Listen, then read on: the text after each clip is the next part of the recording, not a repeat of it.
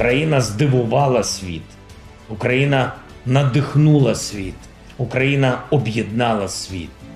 На доказ можна сказати тисячі слів, але достатньо кількох. Хаймарс, Петріот, Абрамс, Айрісті, Челленджер, Насамс, Leopard.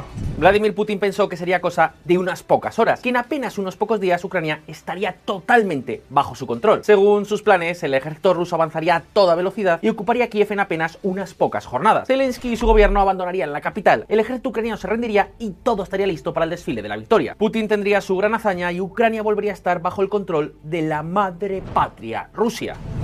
También encontramos algunos uniformes de desfile, por lo que esperaban llegar a Kiev en dos días y luego hacer un desfile aquí. Así que ahora podemos decir que hemos destruido completamente sus planes. Alexander Hrusevich, jefe adjunto del Estado Mayor de las Fuerzas Terrestres de Ucrania. Sin embargo, el curso de los acontecimientos no pudo ser más diferente. Los ucranianos resistieron contra viento y marea. La ayuda internacional llegó a una escala impensable y el ejército ruso tenía más agujeros que un queso gruyer. El resultado, no solo no hubo desfile de la victoria, sino que año después la guerra continúa y Rusia ha sufrido una cantidad gigantesca de bajas, tanto de equipos como de hombres.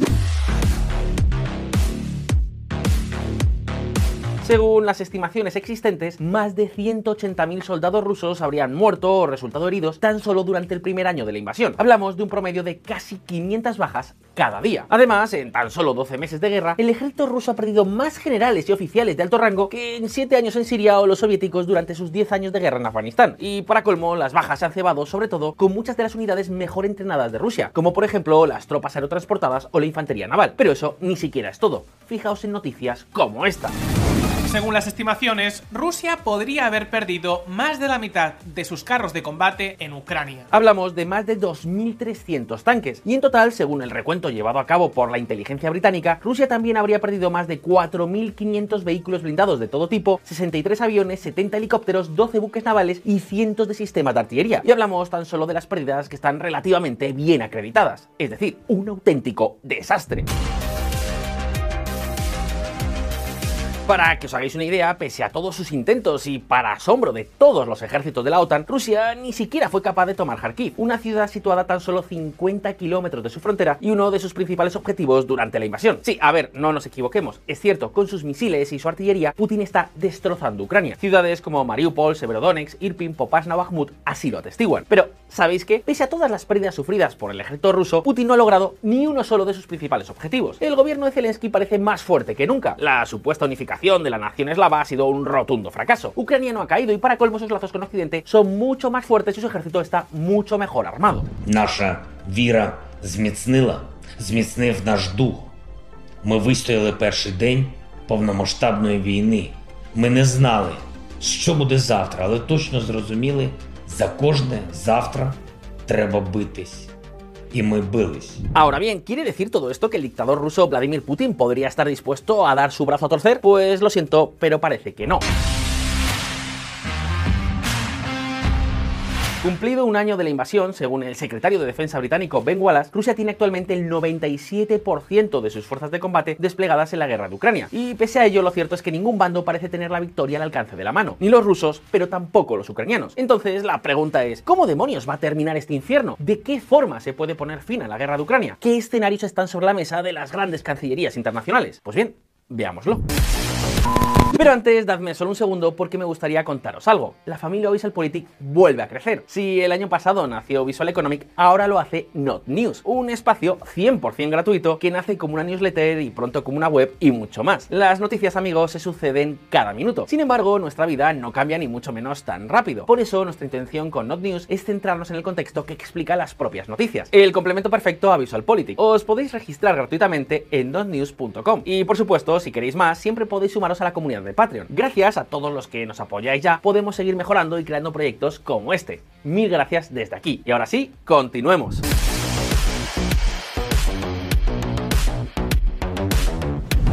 En busca de la puerta de salida. A comienzos del mes de octubre del 2021 se celebró una importantísima reunión en el despacho más importante del planeta, el despacho Oval. Entre otros estuvieron presentes en la reunión el presidente de Estados Unidos, Joe Biden, el director de la CIA, William Burns, el asesor de seguridad nacional de la Casa Blanca, Jake Sullivan, y el jefe del Estado Mayor Conjunto de las Fuerzas Armadas, el general Mark Milley. ¿Cuál fue el motivo de la reunión? Pues ni más ni menos que analizar las últimas informaciones de inteligencia que señalaban que Vladimir Putin podría estar a punto de invadir Ucrania. No hablaban de conjeturas, sino de informaciones. El riesgo era completamente real. Hablamos de comienzos de octubre del 2021, casi cinco meses antes de que finalmente las huestes del Kremlin se lanzaran sobre Ucrania. Pues bien, en aquella reunión, tal y como ha confirmado el propio Milley, se acordaron cuatro líneas de actuación. Había que evitar a toda costa un conflicto armado entre Rusia y la OTAN. Segundo, de producirse la guerra, habría que hacer todo lo posible para contenerla dentro de los límites geográficos de Ucrania. Tercero, resultaba clave fortalecer y cohesionar la OTAN. Había que coger el teléfono lo antes posible. Y cuarto, y el punto posiblemente clave, no solo de la reunión, sino de todo lo que hemos vivido después, había que empoderar a Ucrania y darles los medios para luchar. Sí, queridos amigos de VisualPolitik, esa fue ni más ni menos que la reunión en la que Estados Unidos decidió que esta vez no miraría de perfil. Si Rusia quebrantaba la soberanía y la libertad de Ucrania, los ucranianos no serían abandonados a su suerte. Esa fue la reunión en la que se fijó la estrategia que luego poco a poco se ha ido desarrollando y que junto a la solidaridad de muchos aliados europeos y sobre todo, por supuesto, la tenacidad, la resistencia y la valentía de los ucranianos han permitido que Vladimir Putin se haya estrellado contra un enorme muro. One year ago, the world was bracing for the fall of Kiev. Well, I've just come from a visit to Kiev, and I can report Kiev stands strong. Kiev stands proud. It stands tall. And most important, it stands free.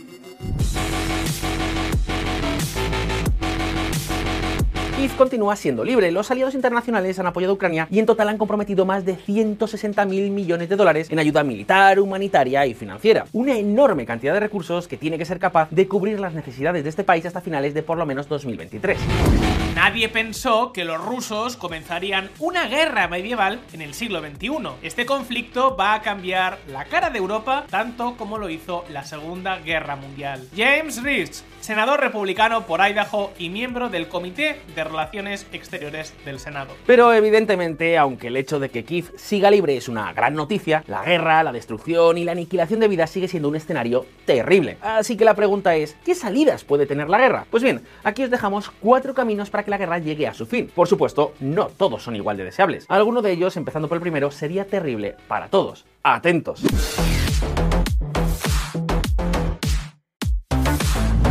1. Dejar caer a Ucrania.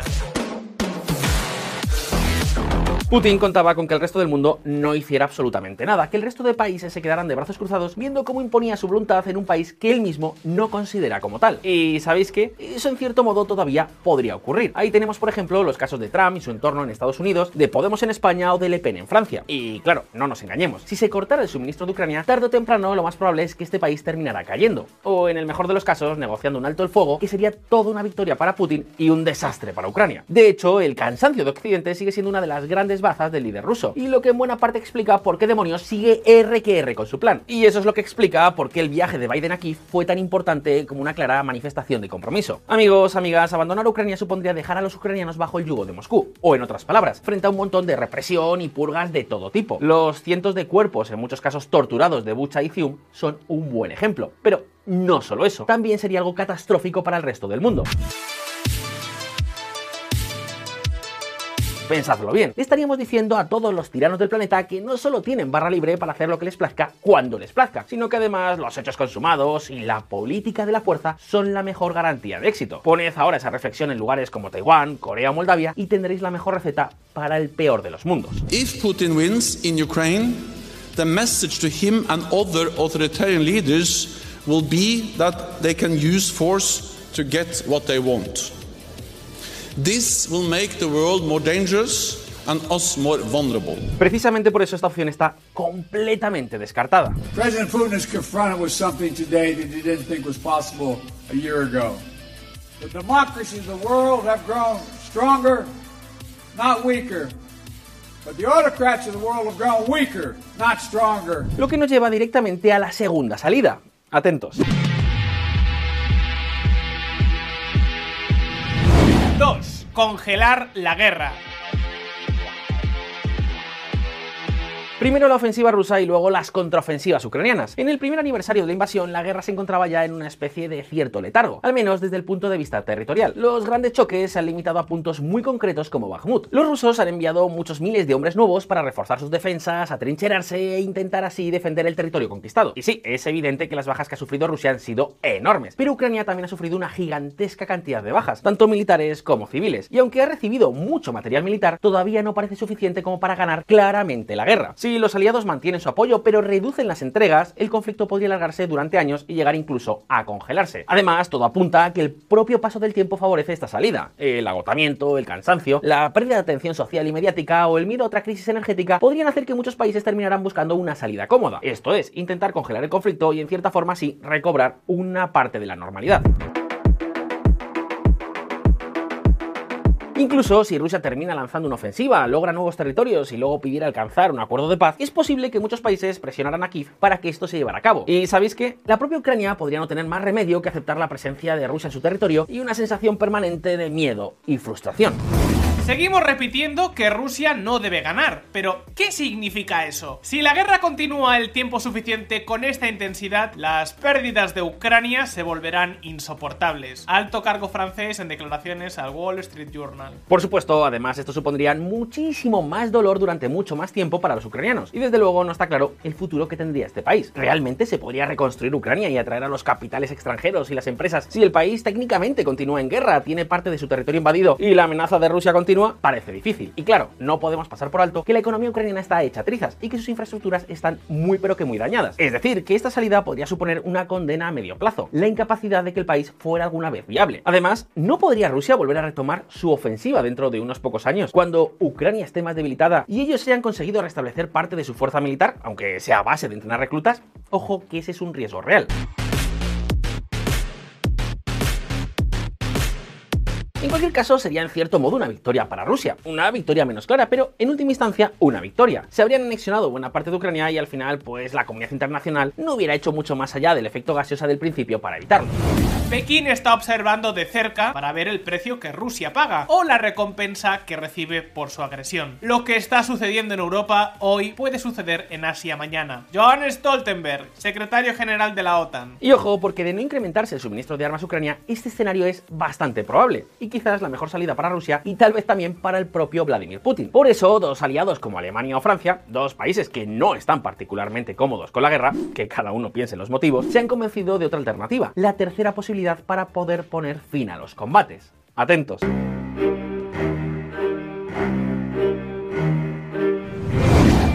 Pensando en 2024.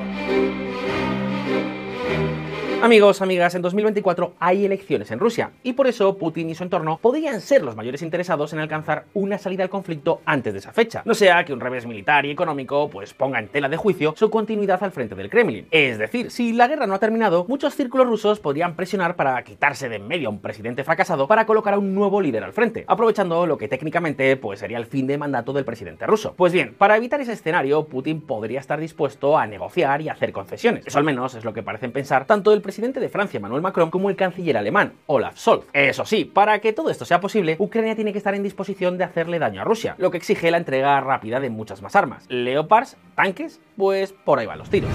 Lo que necesitamos ahora es que Ucrania lance una ofensiva militar que haga retroceder el frente ruso para abrir el camino para un retorno a las negociaciones. Emmanuel Macron, presidente de Francia. Y quizás ni siquiera haría falta esperar a 2024.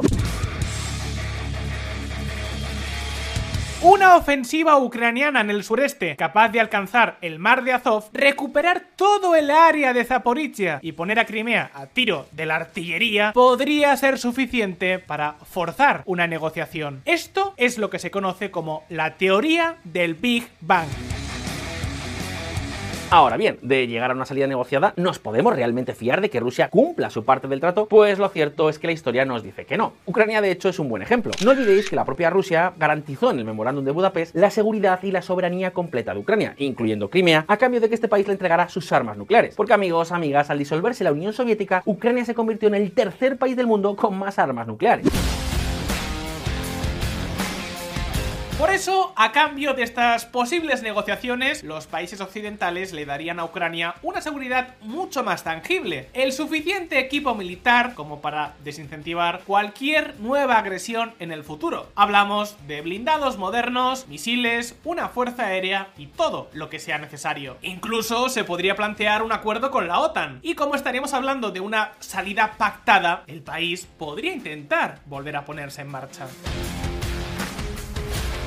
De esta forma, Ucrania podría quedar blindada y tener futuro a cambio de ciertas cesiones en un acuerdo que, aunque malo, sería mucho más asumible que el del escenario anterior. Esta parece ser al menos la percepción del tándem París-Berlín, que según dicen hoy por hoy Londres tampoco ve del todo mal. Además, Ucrania así no correría el riesgo de lo que pudiera pasar en 2025 si se llegara a producir un cambio en la Casa Blanca. Y ojo, porque a día de hoy este puede ser con mucha diferencia el final de la guerra más probable. Claro que todavía nos queda otro posible camino, uno con muchos adeptos en Ucrania, Polonia, los países bálticos y también los Estados Unidos de América. ¿De qué estoy hablando? Pues ahora mismo lo vamos a ver.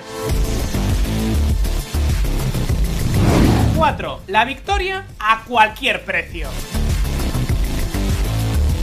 El 2023 empezó con muy buenas noticias para Ucrania. Hablamos del compromiso para entregarles decenas y decenas, cientos de vehículos blindados, entre otro mucho equipamiento, incluyendo tanques modernos. Hablamos de Bradleys, Strikers, Marders, AMX-10, Challenger 2, Leopards, baterías Patriot, etcétera, etcétera. Si estas entregas se mantienen y se incrementan con el paso del tiempo, el curso de la guerra, queridos amigos, podría cambiar por completo, especialmente si se entregaran más HIMARS, más tanques y misiles de largo radio. Y no digamos ya si se les proveyera de más y mejores aviones y drones. Y es que, a ver, inicialmente se fue muy comedido con la entrega de armas para, por ejemplo, no tener que asumir una derrota ante Rusia si finalmente Ucrania no aguantaba el envite. ¿Y qué queréis que os diga? Tiene todo el sentido. De otra forma, la OTAN hubiera quedado muy tocada y el liderazgo de Estados Unidos terriblemente cuestionado. Por supuesto, las implicaciones en el resto del mundo hubieran sido enormes. Sin embargo, ahora las cosas son completamente distintas.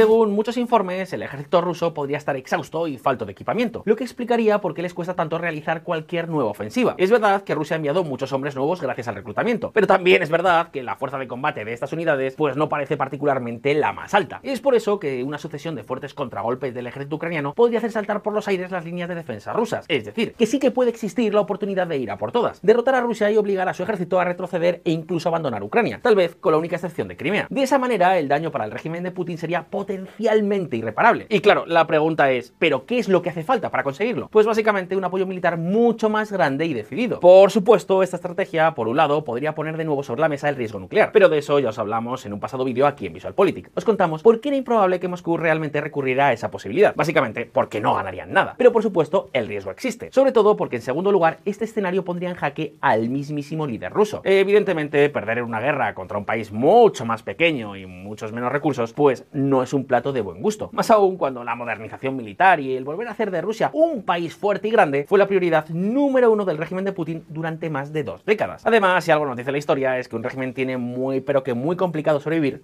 cuando pierde una guerra. Y sabéis que, pese a todas las bajas y todo el dolor sufrido, hoy por hoy esta sigue siendo la opción con más partidarios en la propia Ucrania. Батька, сина, брата, маму, донечку, сестру, кохану людину, близького друга, колегу, сусіда, знайомого. Мої співчуття. Майже у кожного в телефоні є хоча б один контакт, що більше ніколи не підніме слухавку. Queridos amigos, amigas, estos son los cuatro escenarios posibles para que veamos terminar la guerra de Ucrania. Ya veis que en cualquier caso, las mejores salidas parecen exigir que se le entreguen muchas más armas al gobierno de Kiev. Esto es algo que casi todo el mundo parece haber entendido, incluso el propio Olaf Sol. Pero sea como sea, el turno es para ti. ¿Qué estrategia te parece más interesante seguir? ¿Qué harías tú de tener que tomar la decisión? Déjanos tu respuesta en los comentarios y abramos debate. Y ahora, si este vídeo os ha resultado interesante, no olvidéis darle al botón de like y suscribiros a VisualPolitik y también esta vez a Not News. Muchas gracias por estar ahí, un saludo y hasta la próxima.